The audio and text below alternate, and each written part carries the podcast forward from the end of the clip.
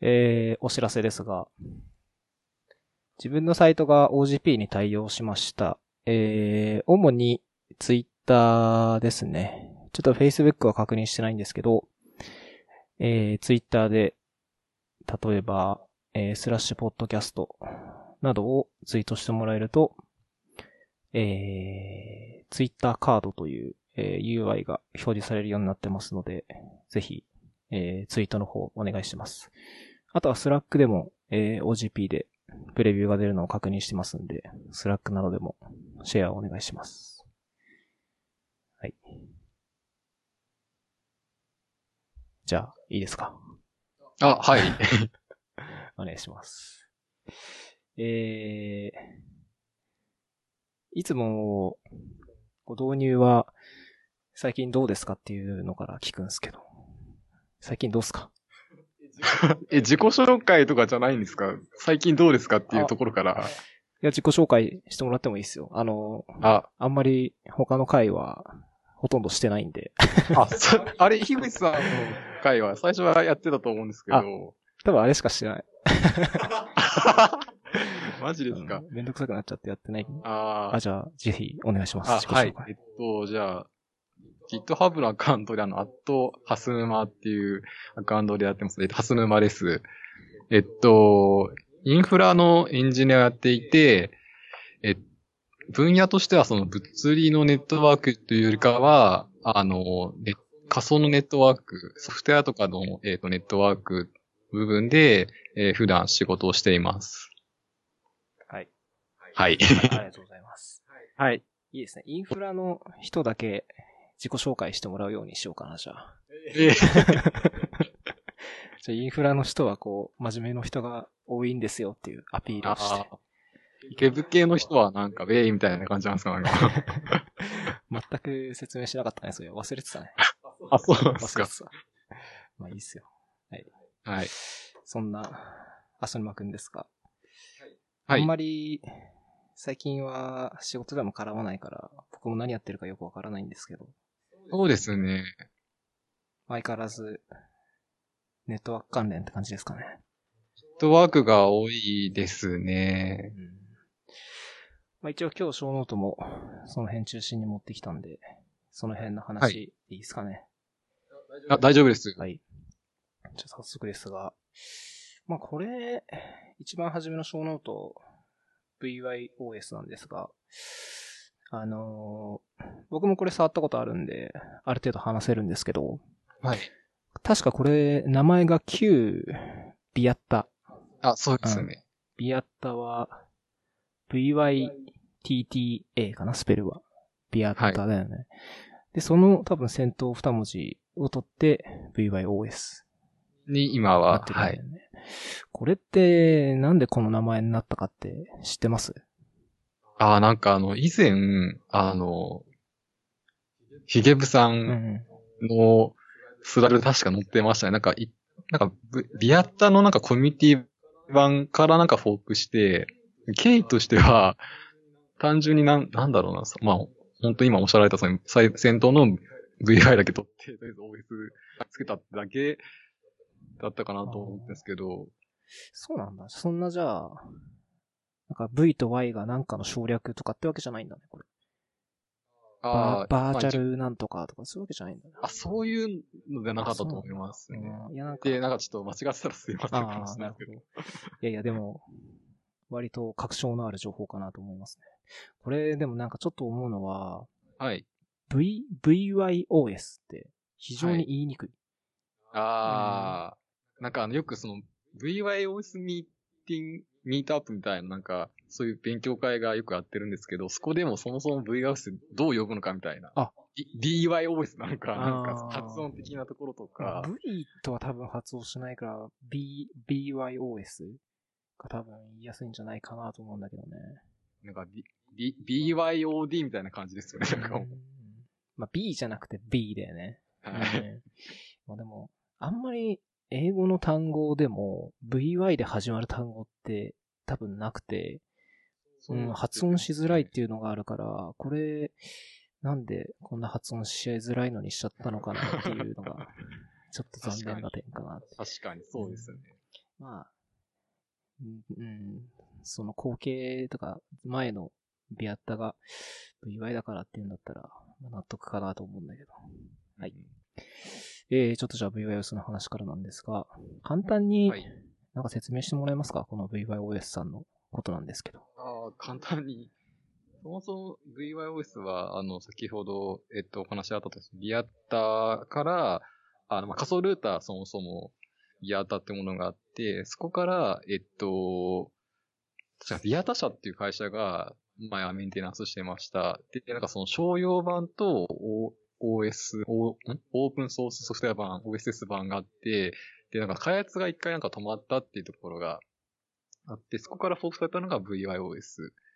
まあ、その VYOS とは何かっていうと、あの、まあ、仮想ソフトウェアルーターで、機能としては、なんかルーティングであったりとか、NAT とか VPN 機能とか、っていうのがまあ、もろもろ最初から入ってて、まあ CLI でなんか、ジュノスアイコンにジュニパーみたいな機器の設定のように入れて、えっ、と、まあ、なんだろう。まあ、vSphere とか、えっ、と、KVM とか、仮想基盤上で、えーネットワークの機能が提供できますよっていうルーターですね。はい。ありがとうございます。まあ、仮想、仮想ルーターだよね。いわゆるね。はい。この、あのーさっきちょろっと出た、コマンドラインの、えっ、と、はいコマンド、例えばセットインターフェースとかあるんですけど、はい。これってなんだろう。ネットワーク機器の一般的な、なんだろうな、標準的なコマンドラインとして、なんだ。まあ、うん標準に準拠してるコマンドラインってかな、互換性があるコマンドラインになってる。例えばそのさっき出た、えっと、どこだっけ？ジュジュニパーとジュニパーか、のハードウェア製品に準拠してるというか、互換してるみたいな。準拠というか多分、ラライクだと思うんですよね。あで、結構その、ベンダーによって設定方法で全然違くて、あの、シスコだったらなんか、また別で、その ACL の書き方とあか、あの、全然違くて、まあ、ただそういう標準化的ななんかそのプロトコルというか、設定はやろうみたいな枠組みはいろいろあったりはするとは思うんですけど、なんか、ジュニパーに近い、あの、CLI 体系で使いやすいよねっていう感じだと思います。いや、これ、いい、いい、一番初めにこう触った時に思ったのは、すごいはい。設定しやすいコマンドだな、あーサブコマンドとか、なんかこう、はい。割と自然言語っぽい感じで繋げていける。まあそこまで、うん、なんかそういうのがあっていいなと思って、使いやすいなっていう印象があったんで、なんか、ネットワーク正直知らない人でも簡単に設定できる。例えば DHCP の設定するとか、はい簡単にできるから、あ、これ便利だなと思って使ってましたね。この辺コマンドがもうたくさんあるんですけど、なんだろうなあ基本的に絶対使う系とかだとやっぱ DHCP とか、あとはサブネット切ったりとか、その辺はもうはい当然というか、まず一番初めに使うだろう機能かなと思うんですが、まあ、そうなんだよね、多分ね。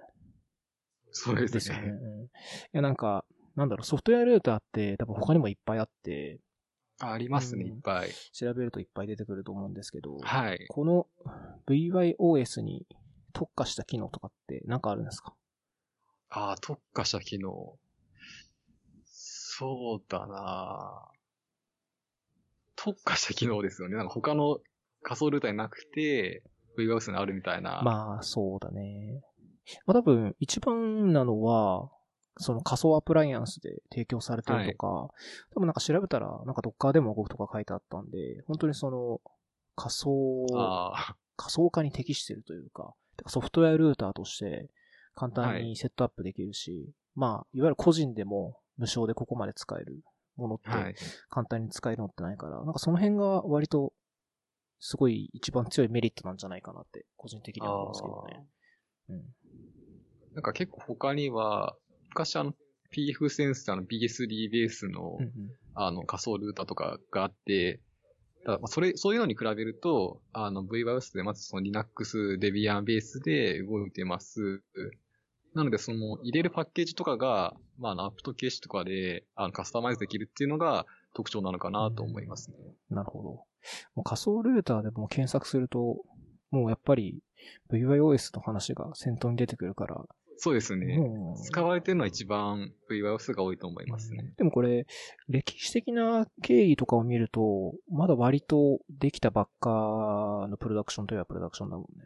2013年ぐらいって書いてあるんだけど、ああ。だ5年ぐらいしかまだ経ってないから、それでもやっぱり、もうすでに、まあ、これが一番フラグシップ的に使われてるっていうのを考えると、そこいいなと思いますけどね。うん。やっぱりまあ、導入の障壁とか、ものすごい低い感じがするんで、やっぱその辺がうん。受け入れられたような気が、個人的にはしますね。なんかネットワークの機器って、やっぱりなんだかんだこう、セットアップするのがめんどくさそうだったり、はい。うんなんか立てるにしても、例えば仮想アプライアンス立てるにしても、なんかそれ、それが動くのは、例えばこのハイパーバイザーしか動きませんとか、インフラに縛られるケースとか、はい。まああるっちゃあるんで、まあその辺が多分全部取っ払われてるってのも、個人的にはあるんじゃないかなと思いますね。どうっすか？ありそうっすか？そうですね。あの、VOS、あの、OVA とか、確かに KVM のイメージもあったかな。あの、元からその VM にすぐにデプロイできるようにイメージ化はなっているので、まあ大体他のところも、あの、仮想ソフトウェアルーターとかも提供はあるんですけど、あと結構ビアッタから使ってる人が多かったんじゃないですかね、最初、本当に。なるほどね。これもともとその、ビアット社が開発してるっていう時があったって話だったんだけど、この、はい。まあ、実際ビアッタの時から、で今 VYOS になって、いつぐらいかな、なんかその、ハスルマ君的にこのプロダクションに、まあ、ジョインしてたっていうか、まあ、興味があって、触り始めたんですか？ああ、私が初めて VOS 触ったのは、あれですね、えっと、ちょうど4年前ですかね。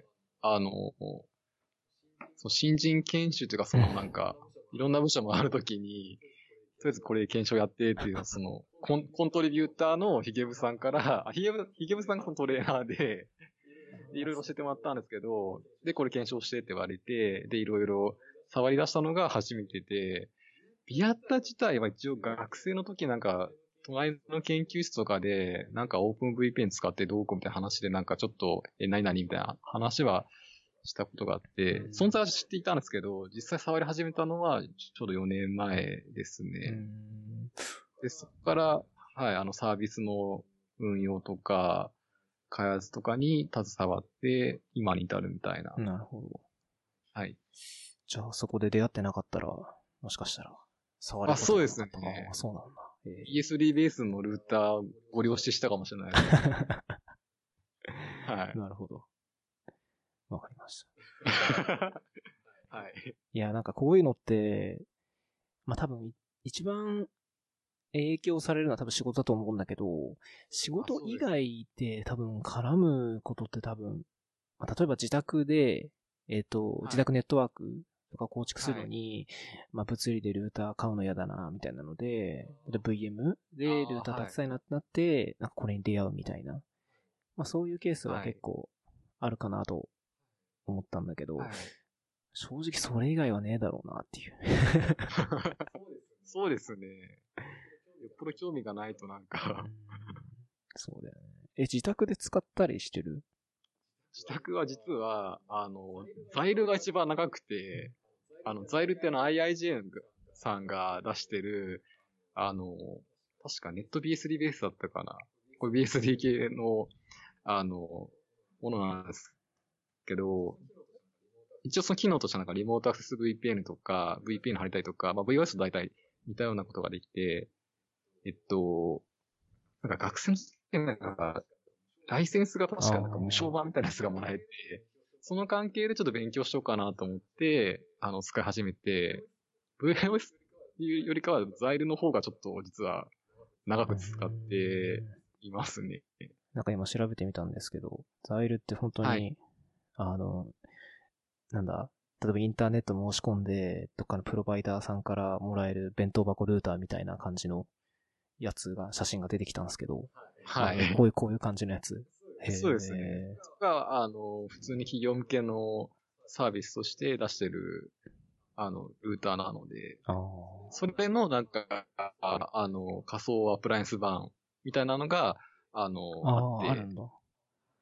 はい。それをちょっとあの、うちの自宅の V スペアにデプロイして、長年使ってますんで。へえ。あ、そうなんだ。それもじゃあコマンドベースとかでなんか設定できたりするそうですへね。ーこれ一応なんか月額3800円って書いてあるんだけど。うん。あ本当ですか？レレンタル版は3800円って書いてありますね。あ仮想アプライアンスはあれ無料なんですかね。仮想アプライアンスは、いや、ライセンスがあって、あの、いくらか払わないといけないんですけど、なんか当時学生でなんかライセンス、なんかトライアルかなんかはわかんないですけど、もらえたので、それずっと使ってますね。学生じゃない。それなんかだ、これだ、ちょっとグレーな感じなんですけど、あーわかんないですけど、わかんないですけど、ちょっと調べてみますね。うんなるほど。まあ、これを使ってたということですね。いや、まずかったの VYOS ってことでも大丈夫ですよ。いや、全然いいと思います。ありがとうございます。いや、でも、もともとやっぱそういうのに興味がないとね、VIOS そうにですね。ね、やってもすぐ飽きちゃうだろうからね。まあ、蓮沼くんはやっぱもともとこういうの好きだったんだね、じゃあえー、まあ、こういうの触ってるという感じか。あー個人的に自分もこういうの使ってみたいなと思って、あの、ちょっと全然関係ないかもしれないんですけど、自宅のネットワークが、あの、YMAX2 なんですよ。え？で有線引いてないんですよ。あの、あそうどどこだったか忘れちゃったんですけど、GMO だったかな、まあ、ビッグローブとかやってるじゃないですか。YMAX サービスってはい。で、あれ契約すると、なんか本当に携帯ぐらいちっちゃいポケット Wi-Fi みたいなはい。ルーターが一個はい送られてきて、あれに SIM カードが刺さってて、で、あそこに接続するとインターネット出れるみたいな感じのやつなんですけど、あれで送られてくる、その無線のルーターが、えっと、いろいろと、まあ、いけてなくて、あの、それに接続できる、えっと、台数の制限っていうのがあって、10台までしか接続できませんっていう制限があるんですよ。ああ、同時の同時 Wi-Fi で。はい。で、あの、大体そういうコンシューマー向けのルーターって買うと、えっと、はいとりあえずこう、ランケーブルだったらランケーブルつなぐとかあってつないで、で、そのルーターに、例えばこの PC がつなぐと、だいたい1クイーン1ロッパー100.1とかにアクセスするとさ、はい。管理画面出るじゃん？はい。で、あそこにこうアドミンのさ、ユーザー名とパスワードを入れて、ルーターの設定画面とかこう出て、で、こう設定していくと、その、そのルーターにぶら下がっている DHCP に、DHCP として割り当てる IP の範囲は、えっ、と、例えばスラ24ですとかって書いてあって、はい。IP は250個くらい払い出せるのに、なぜか機器の制御で 10台しか接続できないっていうに。謎の制御があって、で、自宅で使ってるそのネットワークが必要な機器が結構自宅はいっぱいあって、はい。10台以上あるんですよ。で、その時に、じゃあ10台以上繋ごうとしたらどうするかっていう問題にぶち当たって、で、その時に VIOS を使おうとして、えー。あの、1台 Windows のマシンを繋いでるんですけど、はい。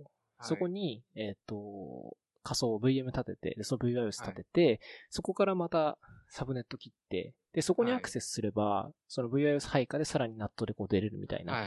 構成ができるから、はいもっと10台以上繋げんじゃないかなと思って、はい。やろうとしました。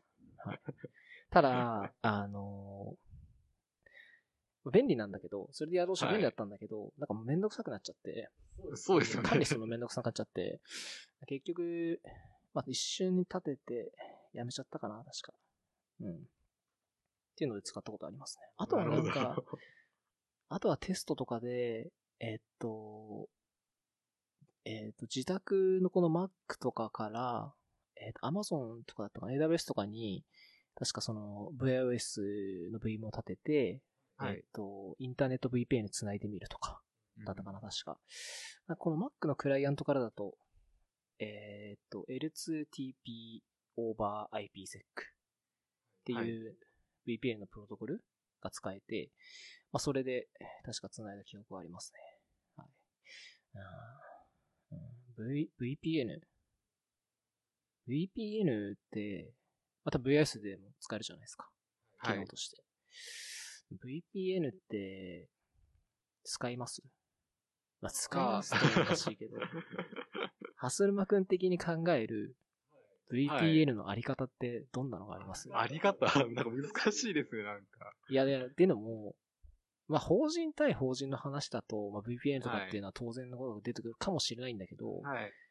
まあ、正直、なくてもいいじゃん。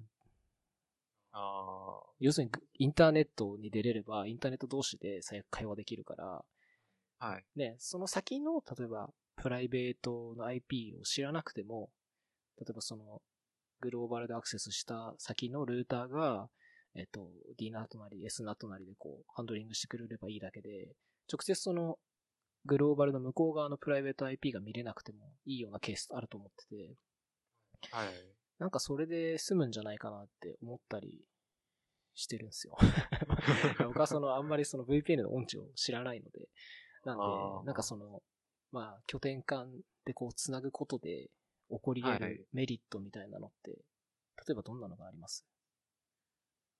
ああ、でも結構、なんだろう。うち、なんか個人の話なんですけど、うちあの実家と家のネットワークをずっと VPN に繋いでるんですよ。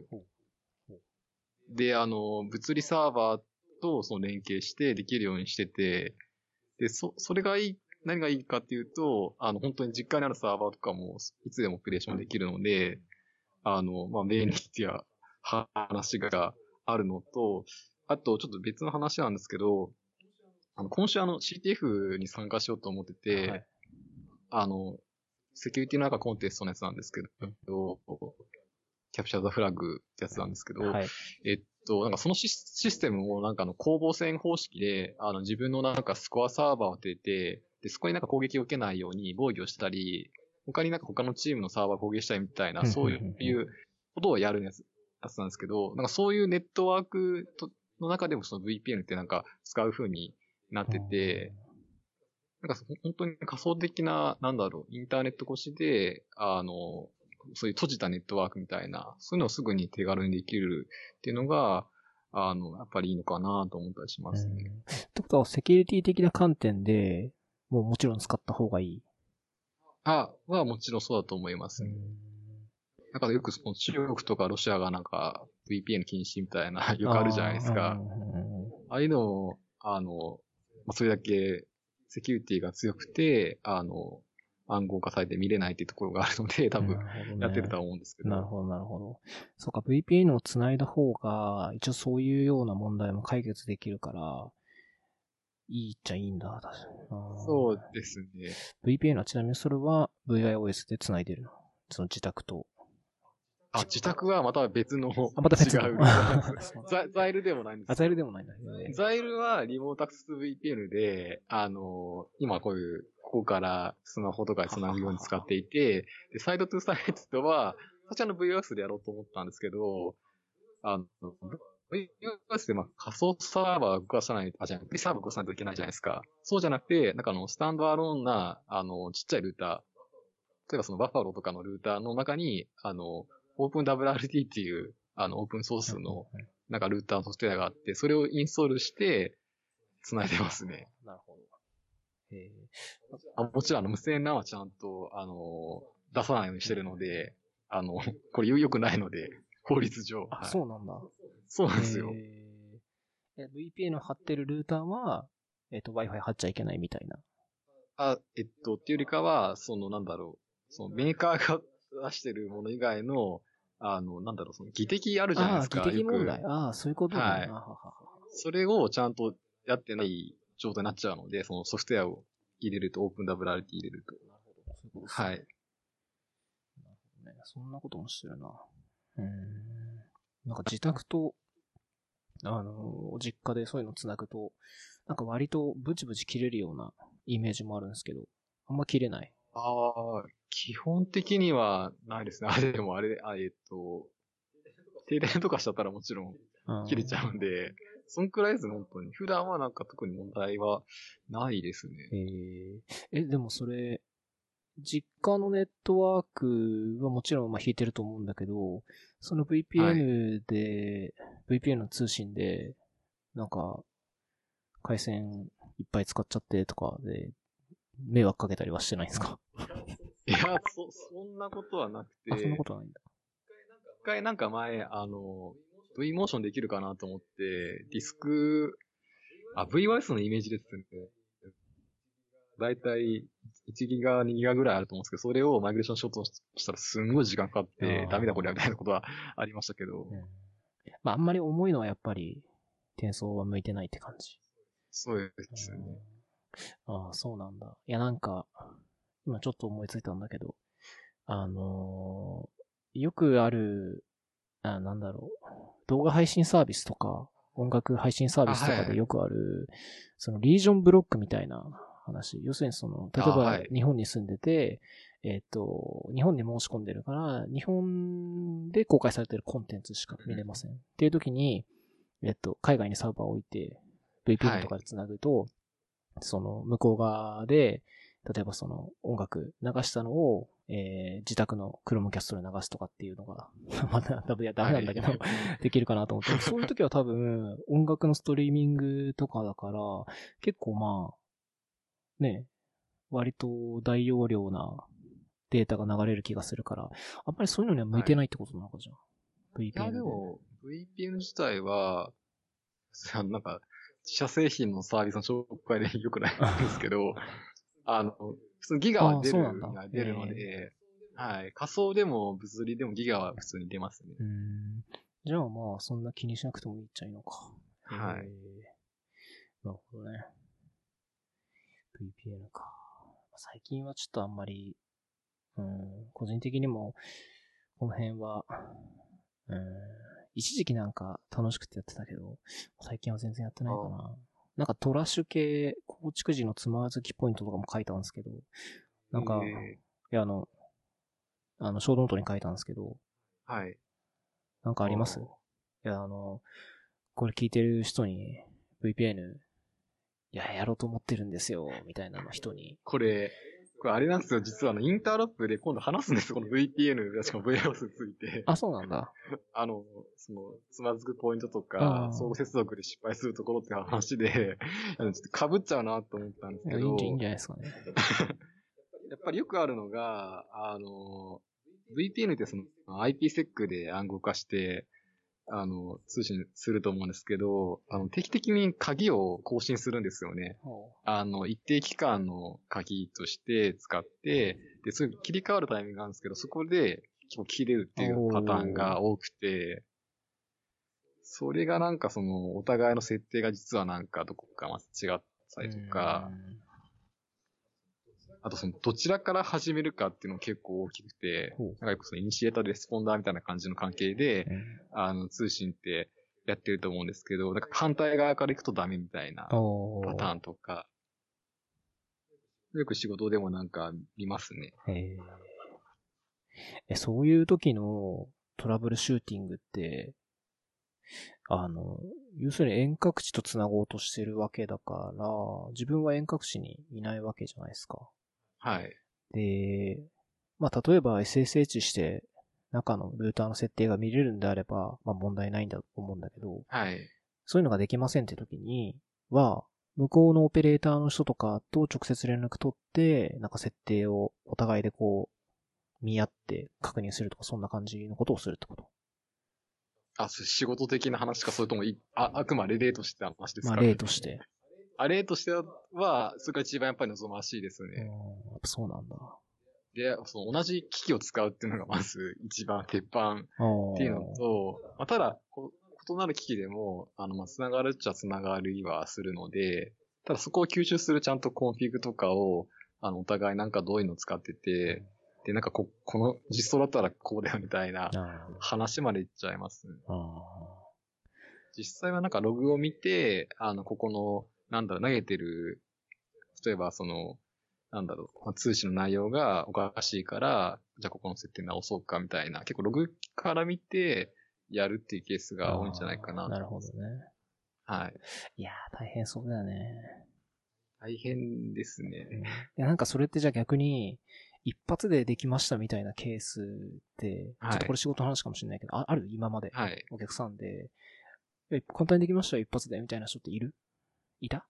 ああ、それ、あの、最初なんか詰まっててとかじゃなくて、そもそも設定を一発決めたみたいな感じそうですかねそうそう。そう。そのケースではそうお客さんから何も来ないので、わかんないんですけど。そういうことか。はい。ただでも、やっぱり見てると、あの、どうしてもど詰まるケースってのはやっぱりあって、なかなかないと思いますね。分かってればすぐにいけると思うんですけど。まあ、事例とか一応でも出してるんだよね、多分ね。事例っていうか、ドキュメント？例えば、あ、まあ、はい、出してます、ね。この機械の場合はこうやってねとか、なんか出してるんだよあ出してます、出してます。はい。一応そういうのがあるんだ。それを見て、あの、ちゃんと、なんだろう、お互いのネタ構成とかもうまくいけば、すんなりつながりますね。うんそうなんだ。いや、でもどうなんだろう。ちょっとまあ、ごめん、また変わるかもしれないけど、この、はい。まあ、ちょっとまた個人の話になっちゃうかもしれないけど、ずーっと VPN 繋いでると、今のご時世、LTE をもし使ってたら、もうすぐ、あれだよね、あー上限になっちゃうよね。通信制限的なそうですね。定期的にもう、あの、キープライブじゃないですけど、あの、IP で投げ取りしてるので、やっぱりトラフィックが出ちゃいます。だよね。まあでもそんなの気にしないんだろうね、やってるでしょうね。むしろあれか、固定回線とか、引いて、がっつりやってんだろう、あーだと思いますねうんそんな YMAX みたいな貧弱な回線で VPN 貼るなよって感じだよね。いや、ワイマックスだったらまだ、あの、制限が緩い方だと思うんで、いいんじゃないですかね。なるほど。はい。VPN。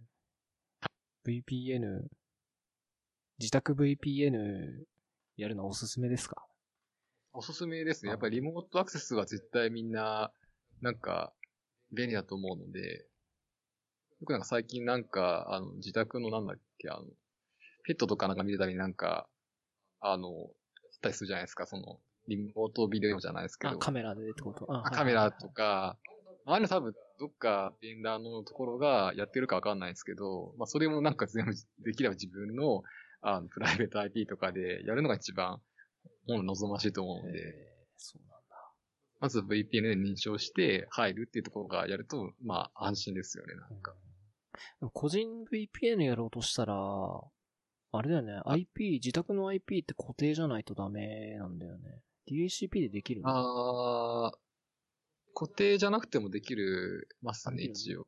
はい。でもそれは、IP 変わっちゃったらまた繋ぎ直さなきゃいけないとかそんな感じ？あ、それはありますね。例えばその、クライアント側があの DDNS とかで、あの、都度生解析して、IP が、えーどんな、更新された IP をちゃんと参照するようにしてとか、はい、ドメインであるとか。。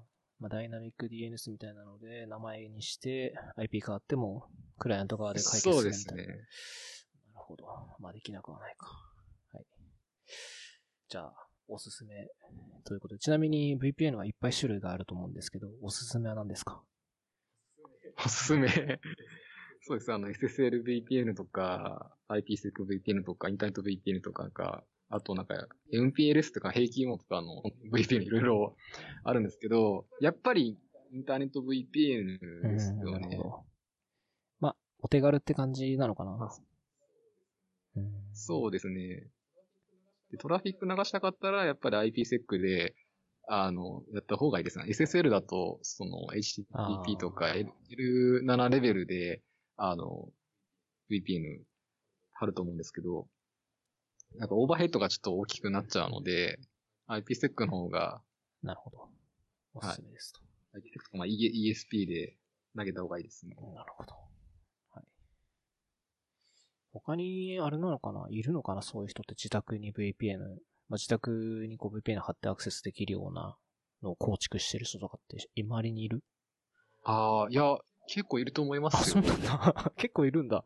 インフラやってしちゃったら、あ、そんな、そんななんだ。マジか、すごいね。逆に出先とかで、なんか、まあ、まあ、家にサーバーがあるかって話はあるんですけど、結構その、出先とかでなんか、例えば旅行に行った時に、なんか、自分の家のところに入って、やったりとかって結構、普通にやってたんですけど、そんなことって普通ないんですかね？いや、わかんない。俺の、僕の場合は、あの、自宅に入るとかは基本なくて、その、例えばじ、あなんだ、自分のデータが見たいときは、もう全部クラウドに上げちゃってるから、あ、なるほど。うん、全部クラウドかな。だから、なんだ、ローカルの PC とか、その自宅の他のサーバーにほとんどデータを置いてないから、入る必要がまずない。っていうのが一番かもしれない。うん、まあ、そのさっきの自宅のローカルネットワークのカメラを見たいとかははい当然あると思うんですけど、その場合、まあ、実はうちもカメラあって、その子供がいるから、子供見るためにカメラ置いてるんだけど、それはもうインターネットから見れちゃう。まあ普通、そういうサービスですよね。なんかインターネットそうそうからはい やるだからっていうのが。LT が貼れれば見れちゃうから、わざわざ VPN 貼る必要もないかなっていう。あ、そうですよね。うん、自宅に GitLab とかってな、置いてないですかね普通。いや、もう GitHub か、Bitbucket あクラウドのやつですね。さすがにもうやんないかな、そういうのは。うんああの、検証とかでね、もちろんローカルで動かしたいっていう時にーはは、い。やるんだけど、それ以外ではちょっとやらないかな。うんそうですよね。はい、ちょっとあの、うん。でもおすすめ、でもおすすめってことで。結構でも用途あると思うんですけど、リモートアクセスとかで、あの、つなげるっていうのは、そんな、ないのかな？みんなクラウドでやればいいじゃんって感じなのかな？うんなんか、うんいうん、VPN で、その、貼って、自宅のネットワークでマシン入ってっていうのも確かにまあ、あの、クラウドも、あの、パブリックなクラウドしかない機能とかあるじゃないですか。はいプライベートがなくて全公開。はいはいはい。そういう場合には、はいまあ、どうしてもローカルに持っておかなきゃいけないから、VPN 貼んねっていうケースはあると思うんだけど、うーん、まあどうだろうな。個人的にはクラウドに上げてた方が、音痴がやっぱりいろいろある。例えば、えっと、スマホでも見れたりとか、うん、PC あればアクセス簡単にできるとか、クライアントアプリがあるとか、いろいろあるんで、うん、まあ、クラウドでいいかね。あ クラウドでいいかなってなっちゃうとちょっとダメだね。でもね、VPN を押していかないとね、ハスルマ君的にちょっとね。いやいや、別にクラウドを使ってもらえば、結果的には、あの、うちのなるので大丈夫ですようん。あでも、うーん。まあ、いっか、そそんな感じか。わかりました。はい結構、これだけでも話したんで。そうですね。じゃあ次行きますか、じゃあ SDN とか、一応 VXLAN とかって話も書いたんですけど、この辺どうしますか？いい、いいいいっすか？そうですね。ちょっと個人的に話したかったのはこの VXLAN ってやつなんですけど、はい。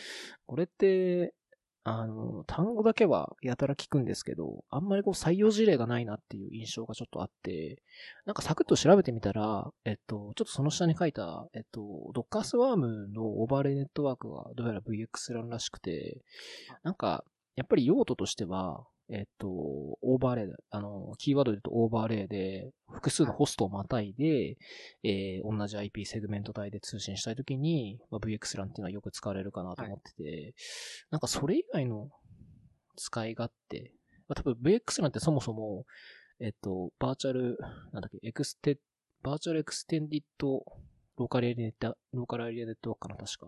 はい。だからまあ、これプロトコルなんだよね。確か RFC で決められてるプロトコルなんで、はい。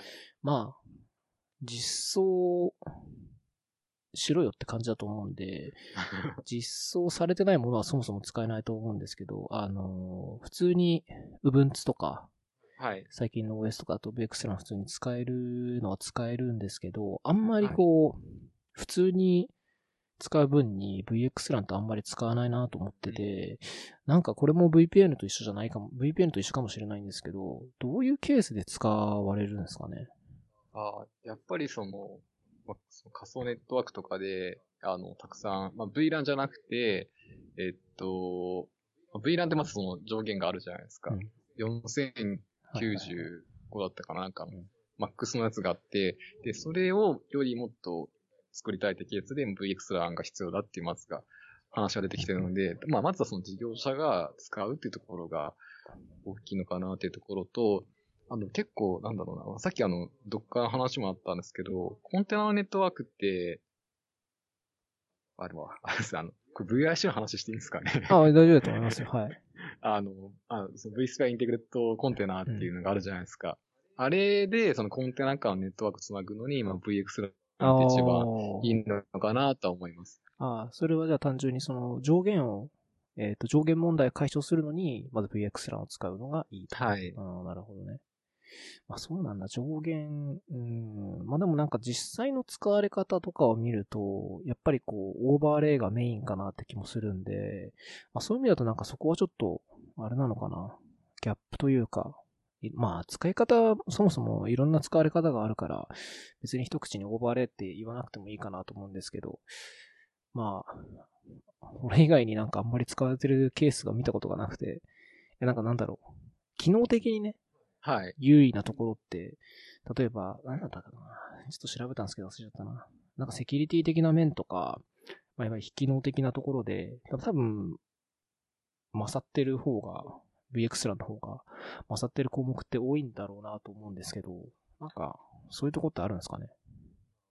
あセキュリティというよりかは、どちらかというと、あの、ネットワークのアーキテクチャが結構 VXR によって、あの、まあ、簡易化っていうか、その、次の世代にできることができて、普通その今までってあの VLAN とかで、あの、ネットワークを切っていくと思うんですけど、そうすると、実際その、物理サーバーと、えっと、まあ、スイッチがその VLAN で、えっと、まあ、設計していく必要があるんですけど、あくまでその VXLAN って、あの VTEP って呼ばれる、その VXLAN のパケットを投げる、あの終端のところの IP の設定ができれば、特にその VLAN の設定で他はいらなくなるので、なるほど。そこでちょっとデータセンターネットワークとかがなんか柔軟に設計できるよっていうところで、まあスケールしたりとか、コストのメリットがあったりとかっていうところがあるんじゃないかなと思います。オーバーレイネットワーク。なるほどね。うん、これ実際に使ったことありますか？何でもいいんですけど。は、ありますね。あるな。うん。それ自宅？おお仕事？これ。あまあ、お仕事でも家でもありますね。ああ、そうなんだ。えーはい。今後、もっとやっぱり流行ってくるですかね。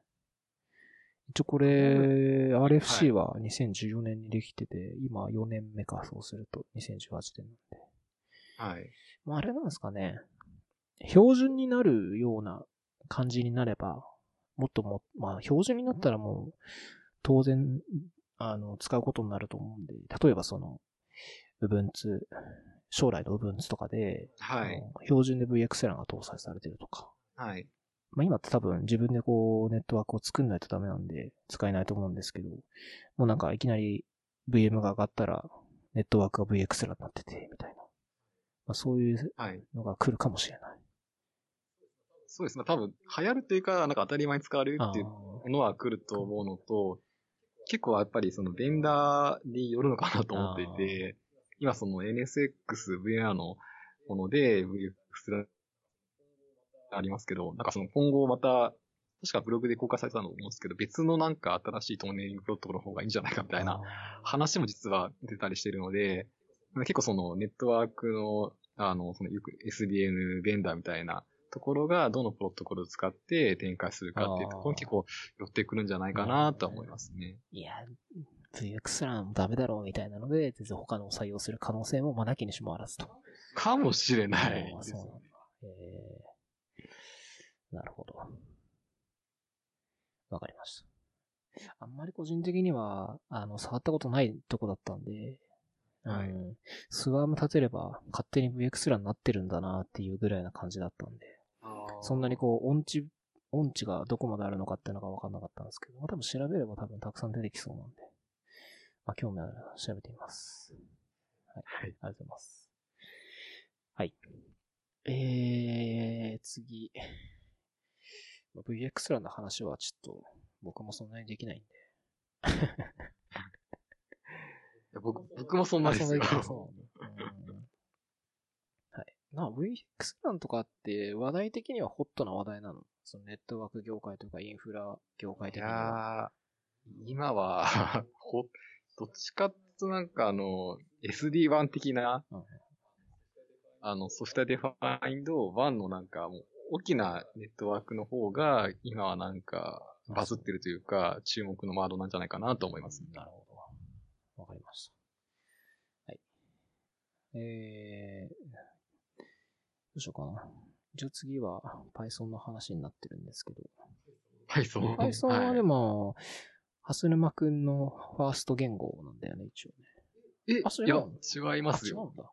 僕のファースト言語は、あ、でも、どこまで言っていいんですかね？あの、HTML とかってありなんですかね？中学時代それはなしですね。あ、ファースト言語ってなんだろう？一番初めにやったってわけじゃなくて、一番書ける言語、あ、書ける？いや、何も書けないですね。いやいや。まあでもまあ仕事含めて、一応 Python 一番書いてるんですよね。あ Python の方が一番多いですね、うん仕事だと。ですよね。何書いてますか ?Python。Python で何を作ってるかって感じですかね。うん。やっぱりその CLI 系が多いですかね。あの、業務上、API 検証とか、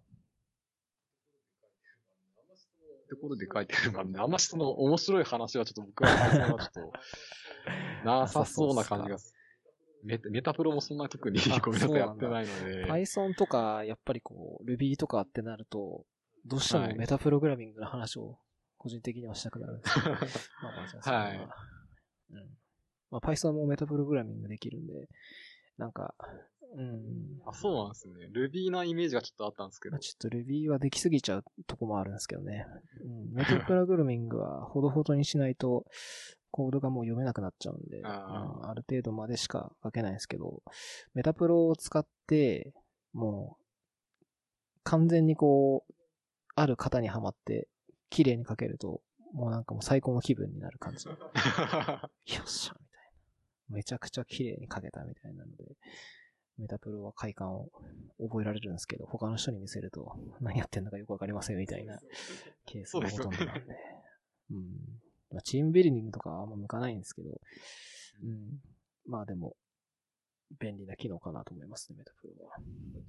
逆になんか自分から後で見返して、なんか、なんだろうってかなんないですかねなると思います。な ると思います。100%なると。まあ、ドキュメントをその分書いとくとか、コメントで、この辺は気をつけてねとか書いておくとか、まあ、はいそれぐらいしかちょっとできないかな。うん。はい。Python は、一応、あれなんだよね、周りでも一番使われてるんだよね、Python はね。そうです。チーム的にも Python が多いですね。うん。まあ、Python、なんか、ちょっとその下に書いた、プログラミング言語ランキングっていうのが出てて、これ見てみたんですけど、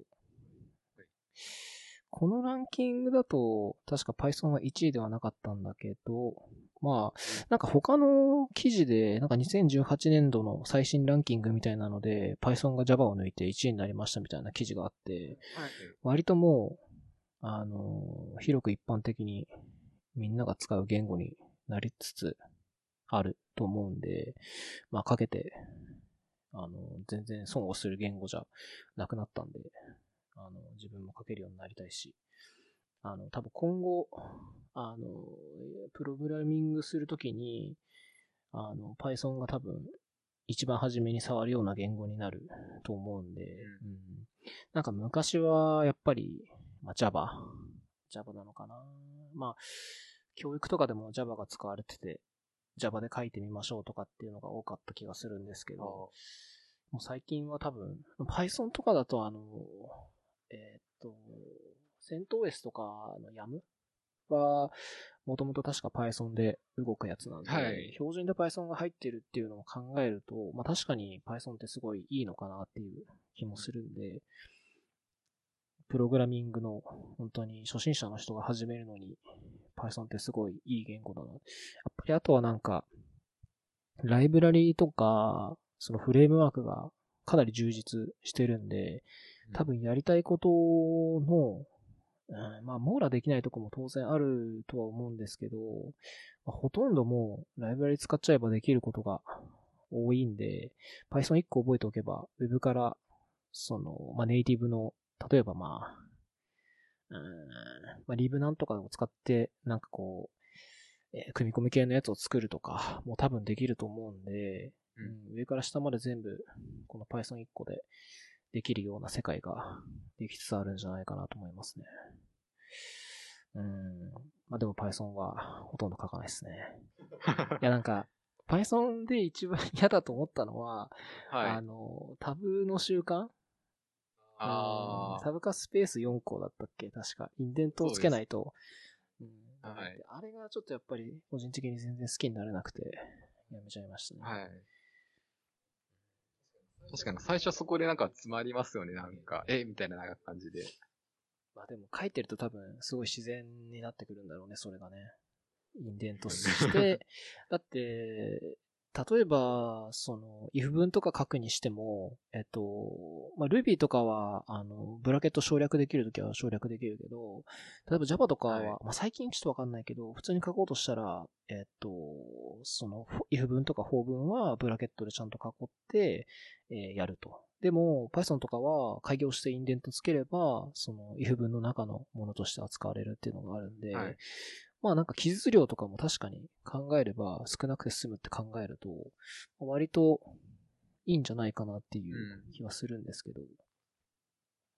まあでもどうなんだろうなまあ書いていけば多分好きになるんだろうなっていう。まあでも使われ方を見るとね、いっぱい使ってる人がやっぱりいるから、そうですよね。うん、まあ人気なんだろうなと思いますね。Python。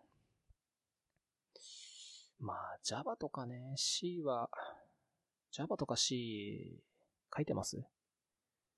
あ、でも昔、あの、フリー B3 のなんかカーネルをいじった時があって、それは基本 C しかないじゃないですか、カーネルって。それで C はやったりはしてましたけど、C、まあ C も多分 C プラも動けますよ。あの、あまああの、コンパイルして、はい あの、動くようにすればいいだけなんで C プはいラも書けますね。うんまあ C はね、個人的に書けていい言語だと思うんで、C、C プラは、あの、例えばセカンドとかで書けるようになっておくのは全然いいと思います。ただちょっとね、Java はないかなっていう気がする。うんディスリいや、が。ディスりじゃないけど、えー、いや、Java もね、昔やってたから、ある程度書けるんですけど、あの、いかんせんやっぱり、ラムダとか、あの辺の導入がものすごい遅れちゃって、まあ、最近なんか、えっと、Java8 とか、Java9 とかで、できるようにはなってるんですけど、ちょっとまあ、いかんせん、うん、Ruby とかに比べちゃうと、記述の量とか書き方とかがもう全然 Java は違うんで、ちょっとやっぱそこは、今はもう戻れる自信がないっすね、Java は。最近のニュースで、あの Java のサポートの話、オラクルのやつが出てたじゃないですか。はいあの、それで結構なんか Java 離れというか、なるんじゃないかなと勝手に思ってたんですけど、どうなんですか結構企業ユーザーもなんかこれでどうしようっていうのがあるのかなと思ったりしたんですけど、うん多分、新しく始める人はもう多分ほとんど Java でやるっていうのはないとは思う。うんけど、あの、既存の製品で Java で書かれてるものってものすごくあると思うんで、あまあ、そのランニング運用していく上で、結局 Java 切り捨てられないってとこは多いと思うんで、そういう意味でまだ、あの、Java ユーザーは、うん、仕事があるとは思うんだけど、まあ、でもなんかこうね、レガシーな行動を直したりする感じにはなると思うんで、あんまりこう、若い人がこぞってやろうみたいなのは、ないイメージはありますかね。あ、なんかコボロに見えてきましたね、なんか一瞬。コボルっぽく書けなくもないけどな。うん、まあ最近だと、オルト Java みたいなので、スカラーとかね、グルービーとかあるんで、はい。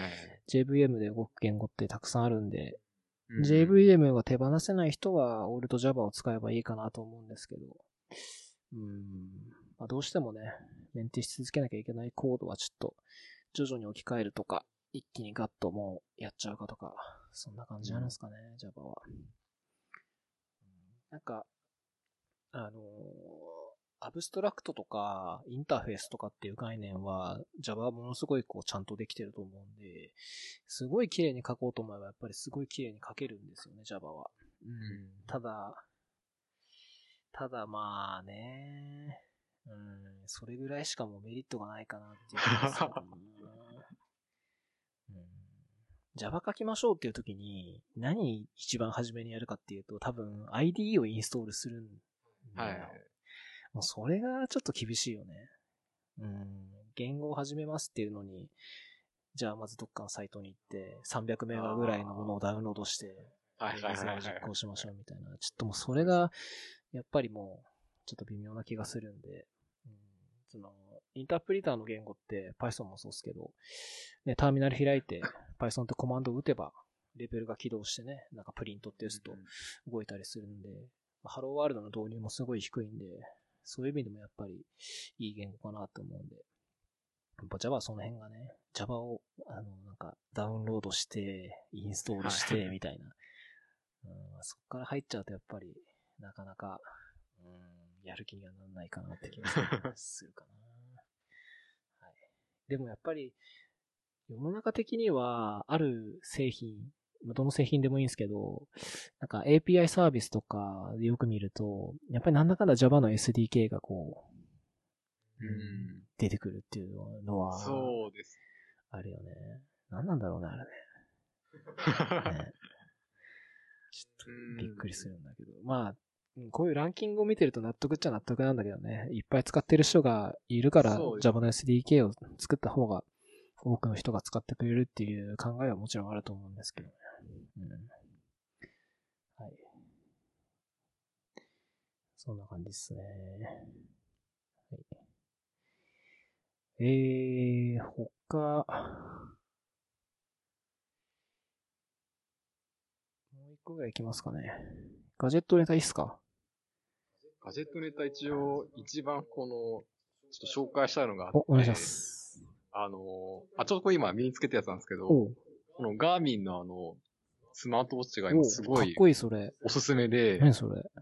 これあの、ビップアクティブ3っていうやつで、2月ぐらいに発売されたんですけど、機能としては、あの、GPS ウォッチですね。あの、ジョギングしたりとか、あとなんか水泳とか、いろいろなんかアクティブトラッカーとして、スポーツのやつが記録できるのと、あとその脈拍とか、あの、睡眠時間とか取れたりとか、へできるやつなんですけど、これめっちゃおすすめですね。あの、エピエピソード1でしたっけ？あの、樋口さんの時なんか多分、あの、趣味の話ができたと思うんですけど、はいはい僕、今年の目標としてなんか、その、よく走走ってるんですねあ。、そうなんだ。あの、土日とかで、この前もあの、10キロ走ってて、おー、すごい。本当あの、最初はなんかもう引きこもりエンジニアで、うん全然、出てなかったんですけど、最初5キロのなんか、まずゴールデンウィークにマラソン大会が、ちょっとあの、あの、祖父母の近くであって、遠くの方でちょっと復興マラソンみたいなやつがあって、それでちょっと5キロ走ってきて、おーそのためになんかその、いろん なものを見つけて、ね。あの、習慣づけやって、で、今あの、ハーフ走れるようにってことで今頑張ってやってるんですけど、これすごい面白いですよ、これ。えよくフィットビットとかが結構、あの、なんか、こういうなんだ、レアラブルっていうかその、スマートウォッチって、まあ、あとはアップルウォッチとか、あの、すごい、なんかシェア的にも大きいと思うんですけど、個人的にはすごいガーミンがおすすめなんー、で。えー、結構アスリートとか、あの、が選ぶやつですね。なんか結構、はい、価格的にも機能的にもちょっとあの、お高めの、まあこれ3万円ぐらいだったんですけど、3万2千円ですかね、定価は。あ、そうです。アップルウォッチに比べて全然いいですよ。あの、電池持ちが半端なく、まあ半端なくか、あの4、5日は持つんで、はい。うーん。しかもあの、フィットビットより何がいいかっていうと、アプリ開発がやりやすいんですよ。あ、そうなんだ。 Fitbit ってよくその API とか提供されてて、あの、なんか、自分のなんかウォッチフェイスをカスタマイズできますよって、よく Apple もやってると思うんですけど、まあ Apple はちょっとよくわわかんないんですけど、 Fitbit は、あの、自分の実機を、なんかその、なんかビ、なんだっけな、 Fitbit のなんか、 Developers かなんかの URL になんかその繋げて、基本ウェブでなんか開発する感じなんですよね。なんで結構実機のデバイスでやる必要があるので、で、かつその、なんだろう、Git もないので、終わったら一回コピーしてなんか保存みたいな感じしかできないんですよ。ちょっと、ちょっと開発環境がいけてなくて、で、このガーミンの方すごい API もドキュメントもちゃんと揃ってて、エミュレーターもあるんで、で、あの、なんかその最近やってることっていうところで話そうと思ったんですけど、今、うんあの、その、ガーミンの、あの、アプリ開発をあ、そうなんだ。やってますね。え。これ、何で書けるんですかこれは、えっと、ガーミンのアプリの方は、なんだっけな、なんかモ、モンキー C っていうなんか謎言語があるんですよ。はあ。モンキー C。確かモンキー C だったかな、言語名は。合ってますね。 Monkey C っていう。でやると多分コネクト IQ っていうサイトが出てくると思うんですけど、おおあるね。 Garmin Developers、Connect IQ。そうですね。結構あの、や、Java と Ruby と Python がなんか混ざって、ま、モンキー C みたいなやばい なんか、感じのやつなんですけど、あー。なるほど。なるほど。これなんかあの、Eclipse でまたいいつも通りなんか、なんだまあ、Java じゃないですけど、あの、SDK とかなんかインストールして、で、あの、エミュレーターとかもろもろ入れて、で、実際にその中で開発できるいうことができるので、まあ、Java 集が若干するけど、あ そうですねう。ん、まあ Java ではないね、でもね。うん。Java ではないですね。うーんこれ作ってるんだ。これ UI はどうやって作るんですか？UI は、えーっと、なんだっけ？XML とか XML みたいな感じだったと思いますね。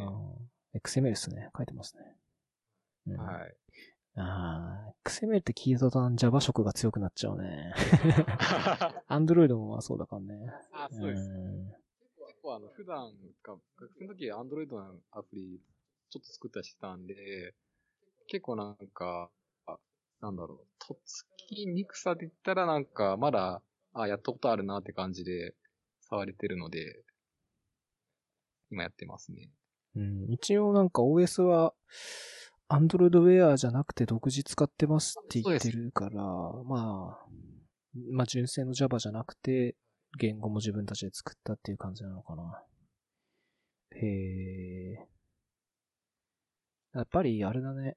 あの、アスリート向けで防水になってるとかっていうのはいいね。あ、そうですね。うん僕のやつもこれ、防水で、でも、結構、見た目かっこいいね。うんあ、そうなんですよ、これ。あの、丸型なので、普通の時計かなっていう感じで、多分、スーツとか着ても違和感はないので、これすごいおすすめなんですよ。あそれ、その針の表示とかもデジタルになってるの、それ。あ、そうなんです。あそこもちょっといいところがあって、ヒットビットとかって、大体その常時点灯してないんですよ。あの、こう、こう自分の方に腕をうんうんうんなんか、やるとこうんうやって。が、あ、そう。やるんですけど、これは、あの、電気が、なんだろう、その、えっ、と、バックライトを、なんだっけな、これなんか、で、で、ちょっと、製、製品というか部品名は分かってないんですけど、あの、反射した光で、あの、ディスプレイで表示するようにしてて、常時時計の針とか見れるようになってるので、常にその、なんだろう、こう、こう、こうやんなくても、針は見れる。ちゃんと時計としての機能がちゃんといつでもあるので、すごいおすすめですね、これ。それじゃバックライトじゃないってことは、省電にもなってるってことだよね、多分ね。そうですね。えーまあ、時計は最低限、その、いつも見るから、光の反射でいつも見えるようにしてるっていう感じなんだ。そうへーこれアプリケーションインストールするときは、なんか、PC に接続してとかそういう感じになるの？あ、そうなあ。そうですね。あの、USB で挿してやるみたいな感じになります。ん？そいつはじゃあさすがに、あれか、LT とかで直接インターネットにつながるっていうのはできないあ、まあできないですね。基本あの、スマホで BLE とか、あと特徴なのがその ANT っていうなんか、プロトコルも使っててうん、確かそれがなんかガーミンが買収してたかな。なんだっけえ ANT プラスだったかな。あ、本当だ、出る。ANT プラス。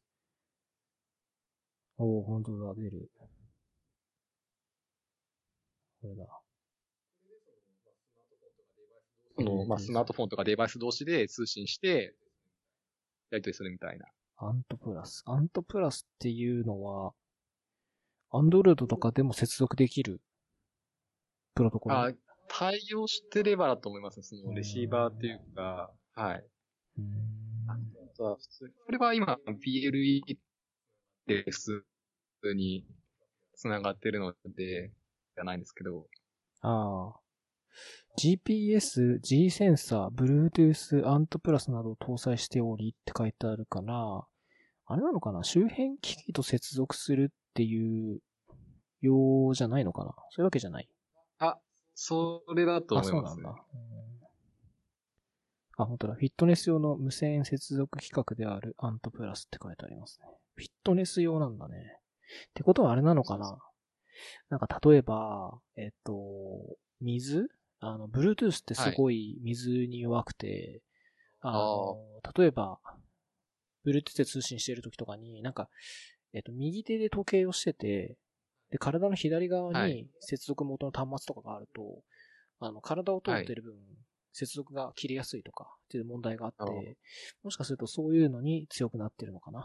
このアントプラスっていうの。フィットネス用の通信規格なんてのがあるのね。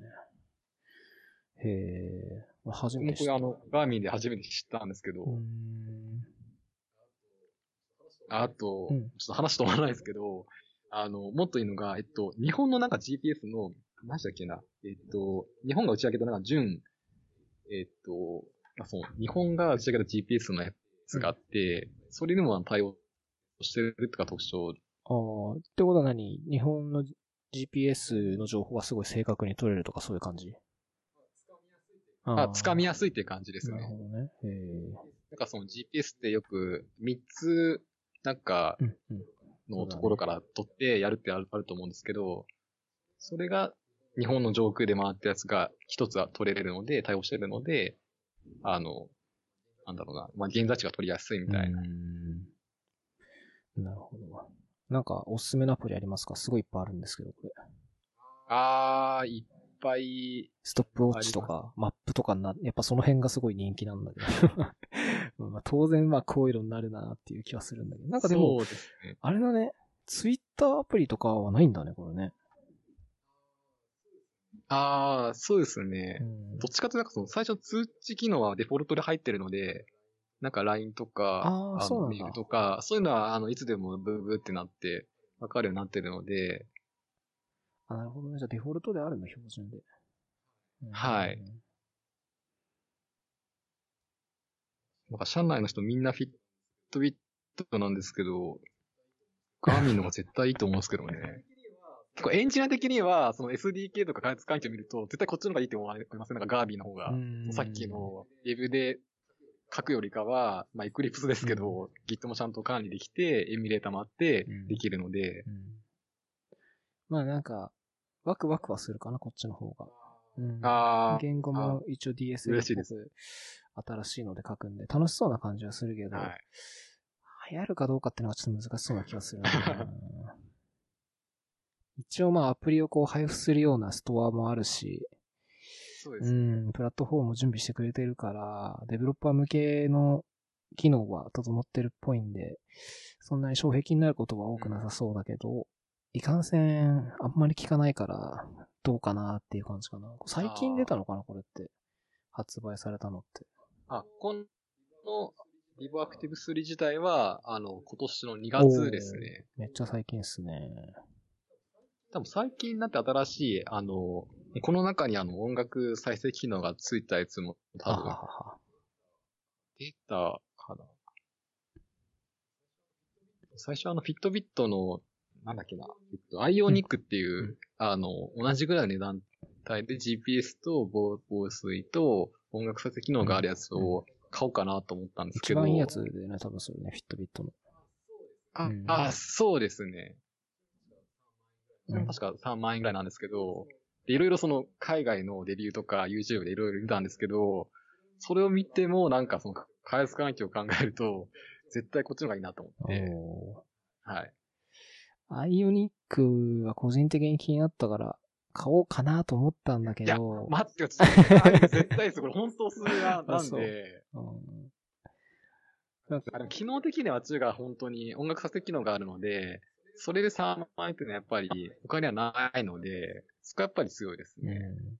なんか今までのヒットビットって、なんか形が好きじゃなくて、あの細長いやつ。ああ、はいはいはい。あれが好きじゃなくて買わなかったんだけど、これなんかもう全然違うから、なんか、これデザインが本当にいいんで。あそう、でもデザインそれよね、かっこいいと思う、それ。そうなんですよんおすすめですね。なんかペブルとかもまるでかっこいいなと思ってて、丸、あの、あーアップルウォッチってこう、ちょっと四角形そうですね。か角丸になってる四角形なんだけど、はい。まあちょっとあれもなんかなと思ってて、うん。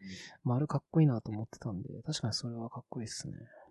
僕あの、なんか昔あの、元360みたいな、うんうんうん。あの、モトローラが出した丸型のやつがあって、あれすごい欲しいなと思ったんですけど、確か電池持ち間が1日ぐらいしか、本当に短くて、で、なんか、いや、これ毎毎日充電するのかみたいな、でないでしょと思ったんですけど、これは本当に4日5日は持つのでうん、かつ丸型だったんで、めちゃくちゃおすすめです、これ あ、充電が持ってて確かにおすすめだね。そうなんですよ。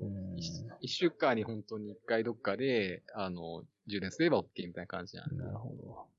まあ確かに、元360とか、あとペブルとかもさっき出たんだけど、あの、アンドロイドウェアを使ってる製品は、はい。アンドロイドウェア多分なくなりつつあるんで、ちょっとまああんま期待できないなって言えば確かに期待できないんで、こういう独自で作ってる方がもしかしたら伸びるかもしれないかな。そうですね結構ガーミンは、あの、まあ、ヒットビットまではいかないですけど、あの、やっぱり売れてはいるので、へーそうなんだ。シェアは日本が一番あるの？そういうわけじゃない？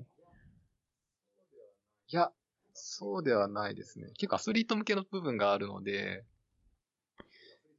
でアスリートじゃないですけど、僕。ええただエンジニアであれば、すごいガーミンがおすすめっていう。ああ、そうなんだ。はい。わかりました。いや、でもかっこいいっすね、これ。そうなんですよ。アップルウォッチ、あの、どちらかというと、アップルユーザーなんで、はい。アップルウォッチ、買うならアップルウォッチか、うんあーそうですね。かなと思ってたんだけど、まあ確かにでも、あの、うん、まあいいね、でもね。あ、でも、でも、あの、一日一回の充電共用できるのであれば、まあ、アップルでも、そそれとか多分いいとは。あの僕もアップル製品は完全に排除してるので、おーなるほど。はい。僕は1日1回充電はもう、ライフサイクルになってるんで、もう大丈夫です。ああ、すごいです。全然じゃあ、やっぱりアップルウォッチの方が、あとは、なんで Apple Watch が使いたいかっていうと、やっぱ Swift かけるんで、ああ、Apple はい Watch のアプリも作れちゃうんですよ。確かに。うん。だから、それもあるかなと思って、個人的には Apple Watch がいい。まあ、持ってないんで、別に、あの、今から買おうと思っても他の買えるんで全然いいんですけど。わかりました。えこういうのもあるよってことー、で、はい。はい。勉強になりました、これ。いいっすね。他にガジェットネタあります？じゃあもうこん、完全にこれ一応しなんでください。はい。そんな一押しなんだ。スマホは、Nexus 6P だっけ？あ、これは 5X ですね。うん。Android P ベータ入れてみました。入んないのかなそれ？ああ、これは、微妙。入んない。サポート入ってたかな？振っては来てはいないですね、まだ。ああ、そうなんだ。多分、まだベータ版だから、サイト行って、あの、自分で実機つないで、はい。ADB コマンドとか使わないと多分入んないと思うんだけど。うん。あの、ネクサス系の端末って、今はもう、あれかな。えーっと、おだから、オレオになってる。オレオか。そうです、無料ですね。オレオすら使ったことないんで。ああ、王の前なんで、僕はまだナゲットなんで。まあでもオレオもね、だいぶ UI 変わったんで。うん。そうですね。さらに P は UI 変わるんで、どうなるんだろうね。アンドロイド。ずっとアンドロイドなんだっけじゃあ。あ、そうですね。僕はずっと、最初はエクスペリア。から入って、で、なんかその総務省のキャッシュバック禁止キャンペーンであったじゃないですか。あれで、あの、ネクサスに変えましたね。あの、あ、そう、樋口さんの時の話もあったと思うんですけど、あ2年契契約の話があったじゃないですか。はい、あれ聞いてきたんですけど、基本僕はもう2年経ったら、解約じゃなくてもう即 MNP して、なんかいっぱいキャッシュバックもらってましたね。いろいろ。僕と同じタイプですね。うんあ本当ですか？完全にやめちゃうタイプですね、2年で。あ今はもうあの、2年縛りとかないやつ、あの、MVMO なんで、いつやめてもいいんですけど、うん、今はもうシムフリーのやつしか使ってないです。はい。あ。ああ。うん、2年でやめちゃうよね。とか、まあ、寿命っていうか、もうだいぶ結構経っちゃいますもんね、スマホ的にもなんか。そうだね。普通に壊れちゃうし、あの、古い機種だとさ、OS サポートされなくなっちゃってとかもあるし、使う、使い続けるだけデメリットしか生まれないから、うん。切れた？あ、大丈夫、復活しました。あ、いやうん。でもなんか昔、あのースマホ0円とか、一括1円とか結構いっぱいあったじゃん。あの時に結構契約複数して、あはいはいはい。いっぱい端末手に入れるっていうのはやってた。あ、お本当ですか、うんじゃあ同じですね、じゃあ、あ。本当僕も今、エクスペリア普通に新品とか、ネクサス5とかなんか複数置いてあるので新品のやつが。じゃあ同じっすね。IPhone ですか？iPhone。うん。IPhone、でも当時はほとんど iPhone それやってなくて、一括1円みたいなのやってなくて、で、Android 系の端末ばっかだったんで、Android のが多いっす。あーうん。まあでもあれね、2年、なんか、一番低いプランにして、えーっと、何も通信とか電話とかしないと、月額1円もかかんなくて、そうそう。で、それでずっと2年とりあえず契約して、初めの事務手数料と辞める時の事務手数料だけ払えば、新規の端末が手に入るってい。う、謎の、そうでしたね。うんテクニックがあって、それは僕もちょっと使ってましたね。最近はちょっともうめんどくさい。から、やんない。かな。最近はできない。ですあ、だよね。な、ない。よね。多分そうい。うのねない。で。す。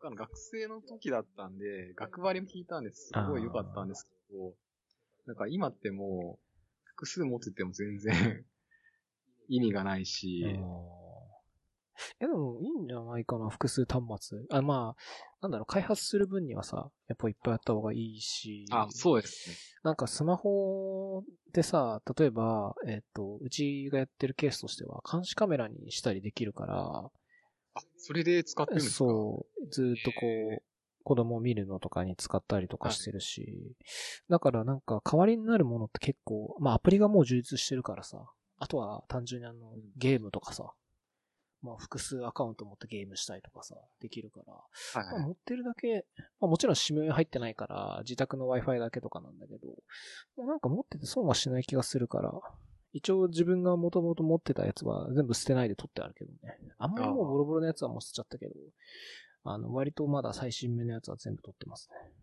うん。あ結構なんかそこも、なんか同じです。僕、なんかその、大体そういう、や、いっぱい、コロコロ変える人って売るじゃないですか。売る、売るね。売ったらダメかなと思ってて。僕はあくまで、あの、開発したりとか、そういう用途で使うなと思って売ってはないので、なんとかちょっとし、勝手に親近感でいいかわかんないですけども、そこはちょっとなんか同じところが感じましたね。まあ、うん、まあ、開発、基本開発があるから売らないけど、なんか、あれなんだよね。その、0円で手に入れて、なんか前もうちょっと聞いたテクニックは、はい。端末0円です。新規契約端末0円ですって言って、えっ、と、最新の機種手に入れて、そこで契約した瞬間にすぐ解約する。で、解約の、えっ、と、2万とか3万かかるやつを払うんだけど、端末を売ると4万ぐらいになるから、1万戻ってくるっていう、謎の、あの、無限ループみたいなのがあって、はい。多分もうそれできないと思うんだけど、今。それ多分、なんかブラックか契約拒否かなんか多分ありますうんやなる。そう今できない。危ないっす。うんなんか昔やってる人いたかな。俺はさすがにそこまでやんなかったけど。うん。てかそもそも、あの、2年契約はおかしいんですよ。そもそも。そういうルールがある時点で。でなんか今度、確かドコモがやろうとしてる4年縛り なんかあの、サイクルみたいなやつでしたっけ？なんか、うん新しい端末なんか、安く買えますみたいなやつですとよね。か、えっ、と、4年縛りになると、えっと、徐々に安くなります。徐々に。なんか特典を受けられる。なんか最近ドコモが出しあ。たドコモウィズっていう、何年だか忘れちゃったんだけど、何年以上契約してる人は月額1000いくら割引みたいなのと一緒で、4年間の契約にすると、初めはいくらなんだけど、えっ、と、高くなった後に、またいくらか割引しますみたいなので、安くなるっていうので契約させるっていうのがあって、いや、これは、罠だなっていう気しかしなかったんですけど、うん、良くないかな。ね。割となんかそのキャッシュバックとかう、んそういうのなくなったせいで、結構国内のスマホメーカーとか、出荷数絶対なんか、いやこれなんかちょっと、そういういっぱい MNP やってる人のなんか主張よくないかもしれないですけど、結構出荷数的には絶対減ってると思うんですよね。なんうんかサイクルとか、そうだね。あんましたいか得したのかなってのはちょっとなんか、だから、結局、端末メーカーは、多分、そういうとこで儲かってなくて、もうキャリアがそういう売り方をしちゃってるわけで、うんキャリアがそれで儲かるじゃん。長く契約してもらった方がさ、キャリアは絶対儲かるわけだからさ。あ、そうです。だから端末を売ってるメーカー側は、まあ、ある程度キャリアに下ろすけど、やっぱそういうところ以外の市場で、ある程度うまく売ってるようなことをしてるんじゃないかなと思うけど、まあ、うんネットで売ったりとか、あとはもう単純に、あの、キャリアに縛られないで SIM フリーで売ったりとか、っていう方が、まあ多分いいんだろうなっていうのもあるんで、うんうんうまくやってんじゃないですかね、その辺は。あと、あとちょっと、アンドロイド関係うでん、ちょっとネタというか、最近やってることにあるんですけど、品川さんってあの、アンドロイド X86 ってご存知ですか？Android の X86? はい。え、シミュレーターとかって話？えっと、あシミュレーターなんですけど、実際その、こういうパソコンとかで、もうネイティブに動くアンドロイドがあって、あ、はいはいはいはいはい。あれ最近、あの、ハマってて、開発環境一番あれがいいんですよ。あ、そもそもなんか、イメ、グ Google の開発環境でその X86 バージョンのやつってあるとは思うんですけど、あれって確かなんか、普通に、なんだろう。VM として、えっと、載せれないんですよね。あの、一回その Windows の上で、そのエミュレーターを X86 動かすみたいな感じだと思うんですけど、それをなんかその ESX の上に VM として、あの、展開できるっていうのがあって、ISO で配ってるんですけど、これが最近ちょっとハマってておすすめですね。うーん、あんなりまありますね。Android X86 プロジェクトあそうなんですよありますね。これ Android OS とは違うの？Android OS とは違くて、違うんだ。確か、その Android OS からフォークしたのかな？へそもそも Android からフォークしたかちょっと、今すぐ出てこないんですけど、日本語プロジェクトも一応ありますね。X86 命令セットアーキテクチャに移植した OS、64ビット版も存在する。そうですネットブックとか、ウルトラモバイル PC、ASUS の EPC で動かすため。まあ、要するにあれか、なんていうんだっけ、マイクロ PC みたいな、えっ、と、ものすごい安い安価な PC で軽量なはい OS 動かそうみたいな感じのやつか。うーん。まあ、Android OS のフォークみたいな感じだね、確かにね。それが X86 でも動くってことは、要するに普通の、えっ、と、CPU アーキテクチャの上でも動くから、えっ、と、その Android OS に特化したチップを使わなくてもいいっていうのがあるんだね。そうですね、あの、ちゃんと、あの、市販のパソコンとかで早く動かせるっていうのが、うん。これあれかな、じゃあ。Android アプリケーションを、まあ、動かしたい。とか、あとは、なんだ。まあ、そ、それだけだと思いますよ、基本的には。とかで使いたいのか。まあ、デスクトップ版 Android だから、デスクトップアプリとかを作りたい人とかは、こういうのを動かして遊ぶまあ、遊ぶ用なのかな、でも基本的には。ほんまそうですね。えー、入れたことはないっすね、これは。あうん。Android OS は触ったことありますけど、まあ Android OS 触ったことあるっていうか、まあ、Android は普通にいろいろ触ってるんであるんですけど、この PC に直接入れるタイプのやつはないっす。はい。これってなんかインストールすると、デプロイすると、普通になんかデスクトップみたいなのが出るんですかね？デスクトップっていうか、普通にあの、タブレットのホーム画面みたいな。感じが出てきてで、結構ドライバーも入ってたので、あの、なんだろう。そのインテルの普通のやつとかだと、あの、認識してくれたのでうん、なるほど、なるほど。USB とかもじゃあ使える？認識してくれるの？USB も多分大丈夫だと思います。うん使ったことないですけど。なるほど。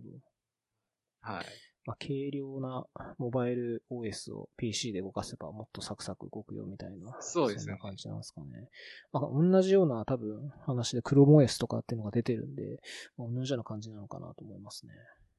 あれってアプリ動きましたっけ？ChromeOS は、あの、普通の Chrome アプリ、Chrome extension ああ、が動はい。くんで、あれは Node.js じゃねえや、JavaScript と HTML かな。はい。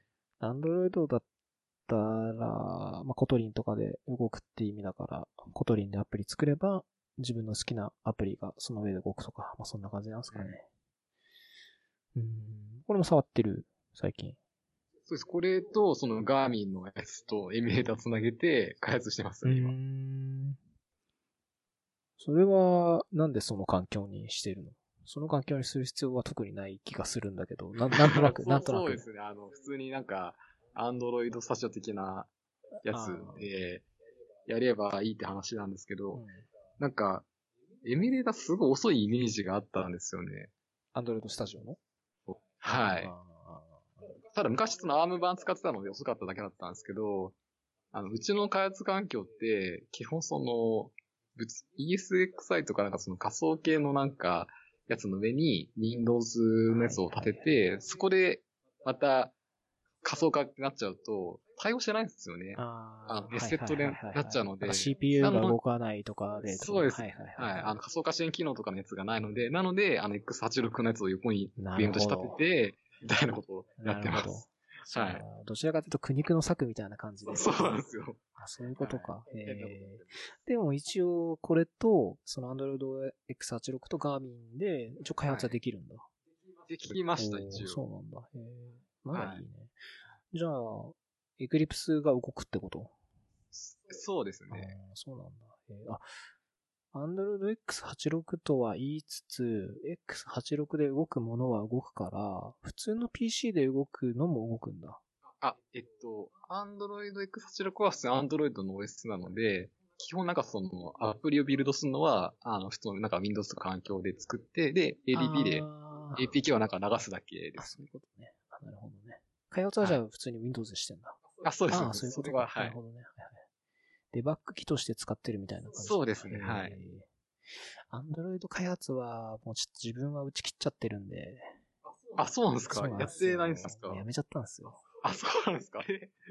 ちょっとなんかいい、いい情報かなと思ったんですけど、そんなことなかったです、全然。iOS だけだったんですね。なかったっす。あー、ごめんなさい。時間の無駄でしたね、すいません。勉強になりました。いや、あの、アンドロイドは、情報はキャッチアップしてるんで、あの、いろいろ調べてはいるんですけど、開発はもううん全くしてないですね。はい。いや、あの、機会があればまたやりたいなと思ってるんだけど、はい。あの、ちょっと iOS でネイティブでもがっつり変えちゃってる関係で、あの、はいもし書くんだとしたら、本当に Android 専用のアプリを作りたいとか、うんもう完全にそのなんだ、iOS の移植を Android するとかじゃなくて、はい。Android 個別で作るとかっていう風に、うん、やりたいと思ったらやろうかなと思ってるけど、うん。ちょっとまああんまりもう Android は魅力を、アプリは魅力を感じないんで、あの、何が一番嫌だかっていうと、当時、Android Studio がない状態で作ってて、Eclipse のプラグインで。ADB とかをこう操作できるようなプラグインがあって、それを使って開発してたんだけど、やっぱ重いとか、なんかうまく動かないとかがあってやめちゃったのと、あとはもうどうしても自分が好きになれなかったのは、UI を XML で定義するっていうあのやつ。ちょっとあれがもうどうしても好きになれなくて、あの、もっとこあう、なんだろう、XML を意識させない、一応なんかあの、Android Studio とかもそうなんだけど、なんか一応こう、ビジュアルエディターみたいなのでさ、こうボタン配置するとか、ドラッグアンドロップでやって。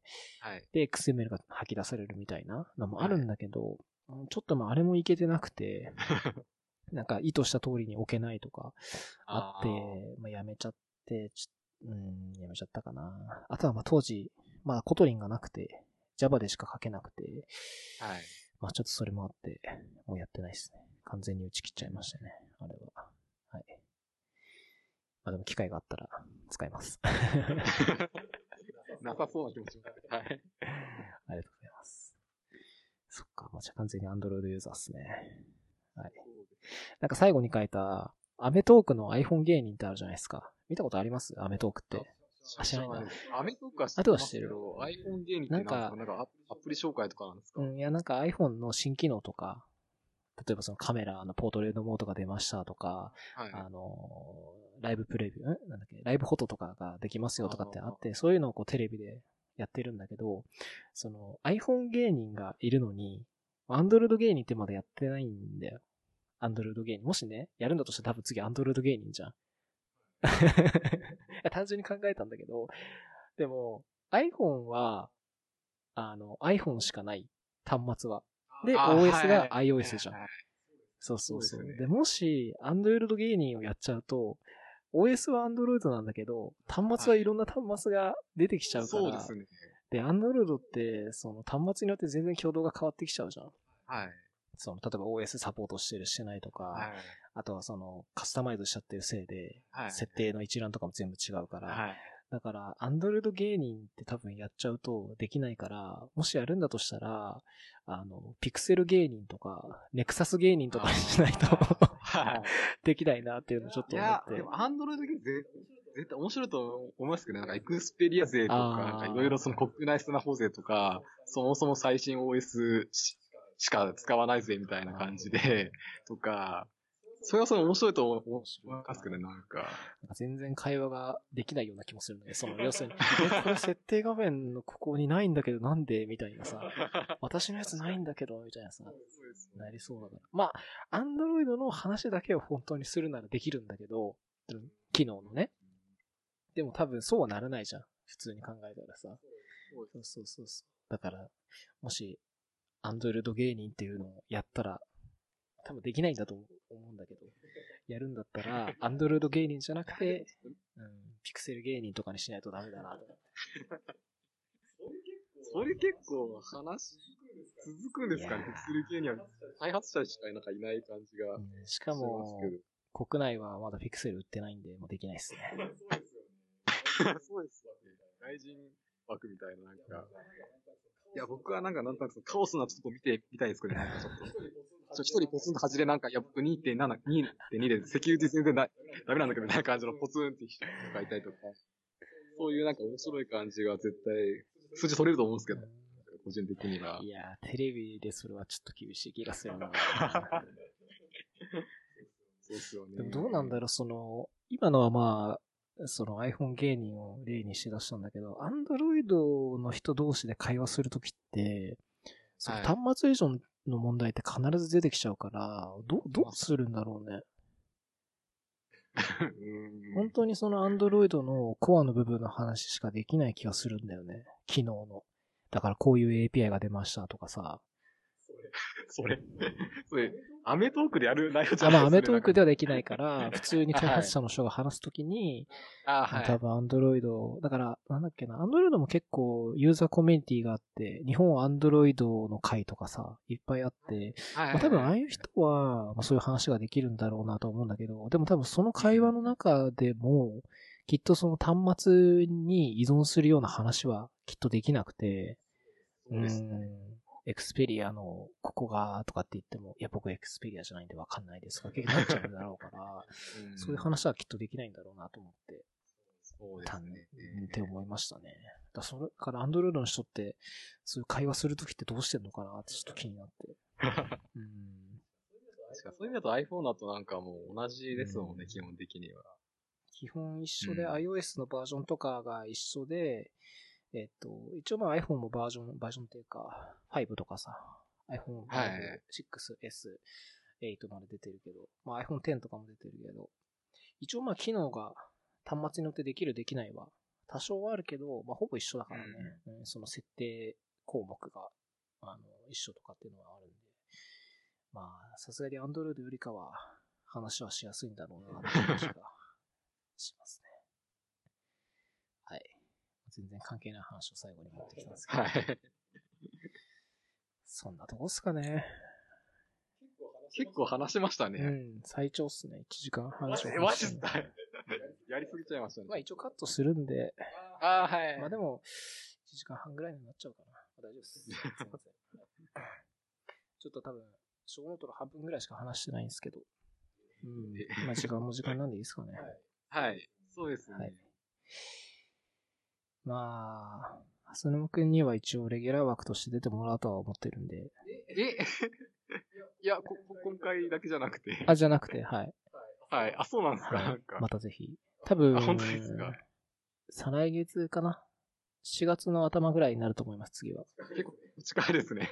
6月はもう埋まっちゃったんで、はい。7あ月になると思いますんで、あの、あの、なんかジャンルとかでもいいんじゃないですか、なんか。嫌とかじゃないんですけど、結構、僕そんななんか、面白いこと話せないんで。いやいや、あ、の、むしろ、ガジェットネタそんなに話せる人だと思ってなかったんで、あ、本当ですか？あの、もう次回からガジェットネタだけで大丈夫です。ええいやいやいや。いや、これ、これしか買ってないんで、僕全然。はい、わいや、そしたら、違うの買ってそれまでにレビューしといてもらえれば大丈夫です。ええ まあちょっと機会があれば、はい。はい。じゃあ以上で終わります。はい、ありがとうございました。はい